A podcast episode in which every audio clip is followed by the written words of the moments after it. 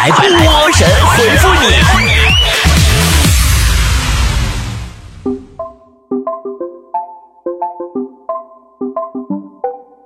昨天夜里，如同五雷轰顶一般，我脑瓜子都炸了，嗡一下子，近乎崩溃呀！请大家不要再传彭于晏出柜的谣言了，好吗？因为我是他老婆。我自己说完自己都不带信的。好了，欢迎收听今天的神回复，我是主播波波。今天的神回复呢，结尾有干货哦。教你如何抓住男人的心。男人都吃哪三套呢？女人别错过，不喜欢女人的男人也别错过。来看大家留言，小乔乔说：“波儿姐，你玩王者荣耀吗？”我天天我给你们更新节目，又直播又录视频的，哪功夫玩那玩意儿？这荣耀那荣耀的呀！我想要荣耀，我就当不了王者。不过。我们家旺财玩，我发现这个游戏啊太搞笑了。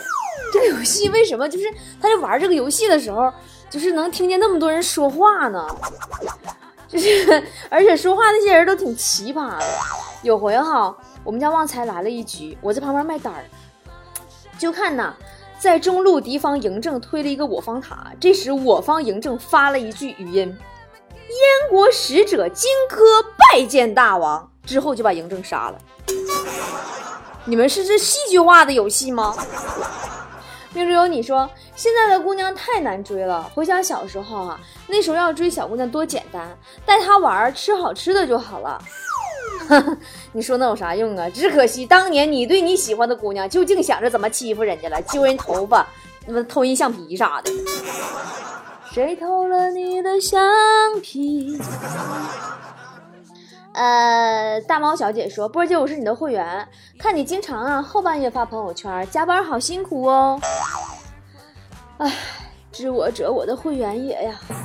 你知道啊，熬夜加班的那种感觉哦，就是当你累的都抽筋儿了，又得早起的时候，一闭上眼睛，再一睁眼睛，天还是黑的，那个惊喜呀！一看时间，早上六点，心里简直拔凉拔凉的，让你怀疑人生。”你知道啊，熬夜啊对人身体有危害多大呀？掉头发，哗哗掉头发。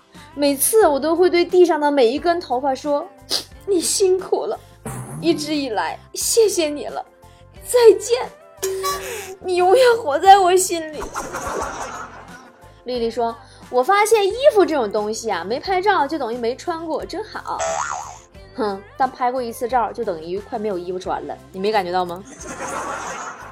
凌风塔说：“你觉得人生是什么，波儿姐？”嗯，小时候呢，曾经以为人生是单机 RPG 游戏，只要肯花时间就可以获得想要的结局。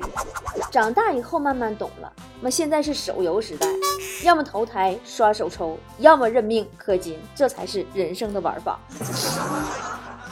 嗯。大熊迪哥说：“波儿姐，当你生活中遇到不开心、不顺利、不公平的事，你都是怎么对待的呢？”哎呀，我就这么说吧，我呀，每天心里有一千多句“你妈的”，最后到嘴边说出来都是啊，没事儿。标志大人说：“我一玩游戏，我女朋友就跟我假装生气，你说她是在故意撒娇吗？”我还是给你讲一个我们家旺财的事儿吧。旺财玩游戏的时候呢，我呢一开始是假生气，跟他撒娇，啊哈，生气了。然后他还问我呀，你生气了吗？我说没有呀。然后这个山炮继续玩他的游戏，然后我就突然真生气了。铁拉嘎子说。嗯，经常有朋友问我，为什么过年过节都不给他们发祝福短信和微信？我最讨厌那些复制转发群发的，咋办？咋解释？遇到这样的朋友啊，你可以直接跟他解释啊，你说亲爱的，过年过节没有收到我的微信短信祝福的，请不要怀疑咱们的关系。没错，咱俩关系真不好。小米毛说，波姐，你有没有经历过那种很多软件啊？输入密码的时候，每次输密码总感觉自己按的太快，又按错了，或者没按上，点击确认却总是没问题。有啊，每次这样的时候哈，我就总感觉输入密码的时候，这些软件是不是开启了那种模糊匹配模式？只要你输的差不多对，它就算你对。十五二十说，波姐求推荐，我就是想买一款低音强一些，并且高音也很强的，最后中音部分最好也强一些的音箱。你就想要个声大的呗，就是。你说这废话干啥呀？雷佩茨说，小时候听了好多爱情神话故事，长大后梦一样的爱情也只能是在梦里了。你呀，就是悟性太差了，听了那么多神话爱情故事，还是听不出真理来吗？啊，牛郎爱上织女，结果一年只见一次面；董永爱上七仙女，结果七仙女被关进了天牢；许仙爱上了白素贞，结果白素贞被关进了雷峰塔。这说明什么呢？啊，这说明屌丝不能跟女神在一起呀！就算女神同意了，也天理不容啊！蓝人乡里说：“今天老婆发怒了，我没还嘴，可是她还是生气回娘家了，什么原因呀？原因很简单啊，她骂你，你没有还嘴，导致她没有把剩下的想骂的话骂出来呀。”林子说：“我是一个很多愁善感的人，总是睹物思情，就算看见一个垃圾，也会感慨好久。就比如此时我在坐公交，我透过车窗看见十字路口有一只泄了气的皮球。”过来的每一辆车都避开，路过的车风让它随风飘荡，随风飘。内心的倔强让它没有破灭，他相信总有一天会有一个善良又漂亮的女孩来捡起它，对不对？对，捡起它来，然后把它扎破，扔进垃圾箱。女孩处女座。大饼的土豆说，特别想知道话痨是什么感觉。你话痨直接问我就完事儿了呗。就我平时啊是什么感觉呢？哈，就是你不搭理我，我也不搭理你。你一搭理我，我话比谁都多。然后你有一段时间不搭理我，我就会自己默默想，是不是刚刚话太多招人烦了？我是不是说错话了？是不是说多了？是不是说偏了？是不是怎么回事了？是不是招你烦了？然后又开始回归我的高冷。但是你一旦又搭理我，马上又开始哔哔哔哔哔哔哔哔哔哔哔说个不停。这就是我一个话痨的传说。呃，港男说，今天一个同事问我，你身体怎么这么凉？是不是生病了？我就是很凉的体质啊，该怎么告诉他，他才明白我不是生病了呢？你就说啊，你说我身体呀自带降温功能，让他回家呢问问有没有同学亲戚啥的女的买不起空调的，让他帮你宣传一下啊，就说他这有一个，抱着睡觉保证不热。啊，现在天冷了啊。梅亭校园说：“现实和网络有什么区别呢？”啊，在现实生活中，不喜欢你的人呢，一般会保持安静；喜欢你的人才会和你说话。然而，在网上，不喜欢你的人反而总是跟你说话，喜欢你的人却一直沉默。这就是我作为一个网络主播几年来最大的感受，对吧？你知道这些年跟我说话说的最多的都是谁了吧？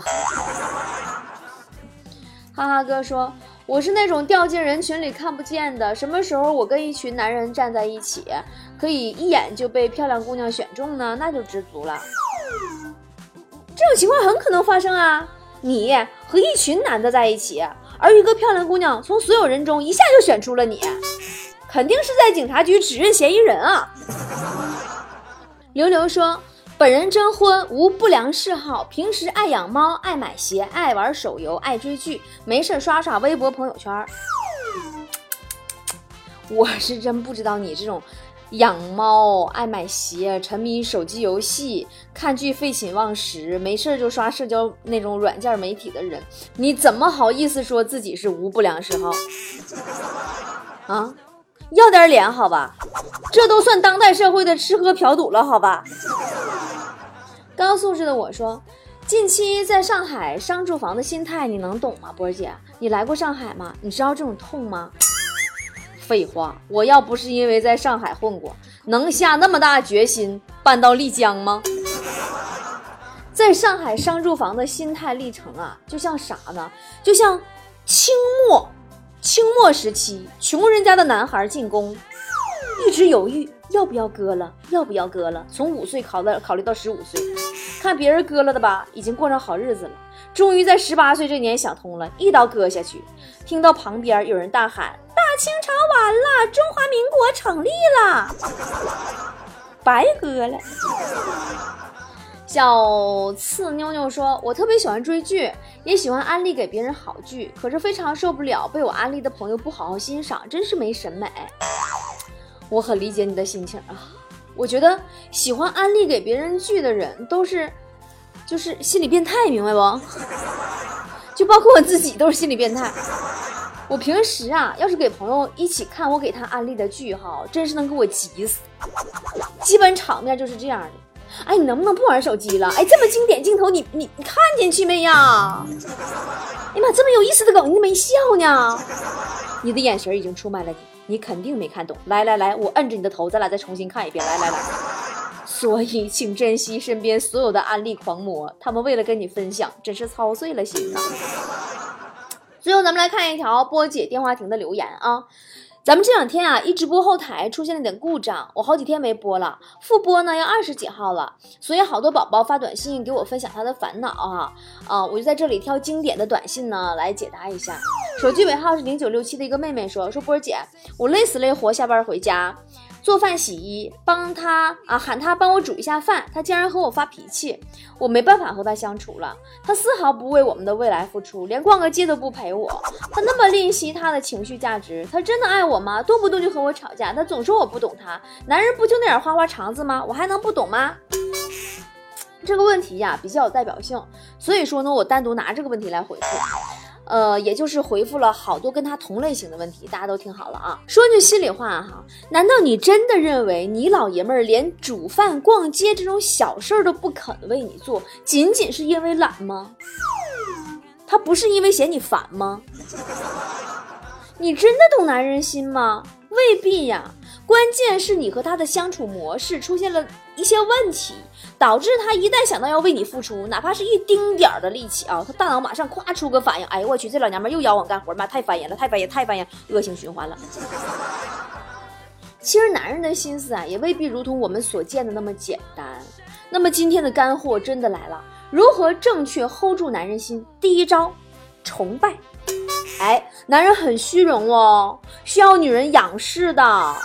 这几乎是每个男人的潜意识里要追求的东西。谁要是崇拜他，他恨不得把钱都掏给你啊，不是心都掏给你呀。一着急说实话了。比如啊，你想要找你的男人帮你煮一下饭呢？你要是说，哎呦我我都快累死，能不能帮忙煮一下啊？干哈呢？个死人呐！哎，谁爱听这样的埋怨和指责呀？人心里想着，你累我不累吗？所以说，就算最后被逼无奈做了，也是心不甘情不愿的。但如果你换一个说法，你说老公，还是你煮的饭好吃。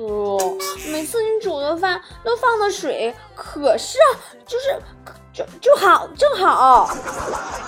然后就那个米饭那个软硬，那个米粒儿一粒儿一粒儿，哎呀晶莹，正好就是。哎呦，我老公我好笨哦！我一煮饭，水不是大了就是小了，帮个忙好不啦？哎，你看他帮你做不做？你会说呀？你这老娘才没那么好脾气呢！他懒他还有理啦，况且这样服软多没面子呀！其实我跟你说，男人就是小孩子，你打他不如哄他。你比如说蔡少芬和张晋呀。他们是娱乐圈里边真正的少有的恩爱夫妻。蔡少芬赚的未必比张晋少，甚至是女强男弱一些了，名气甚至比张晋要大。但不管生活中还是节目当中，她经常秒变成老公的小迷妹儿，撒的一手好狗粮啊！但是要提醒大家，崇拜不是一味的迎合，男人需要的自信不是女人要放弃原则的那种仰望。你别夸的人家自己都不信了，那就不好了，对不对？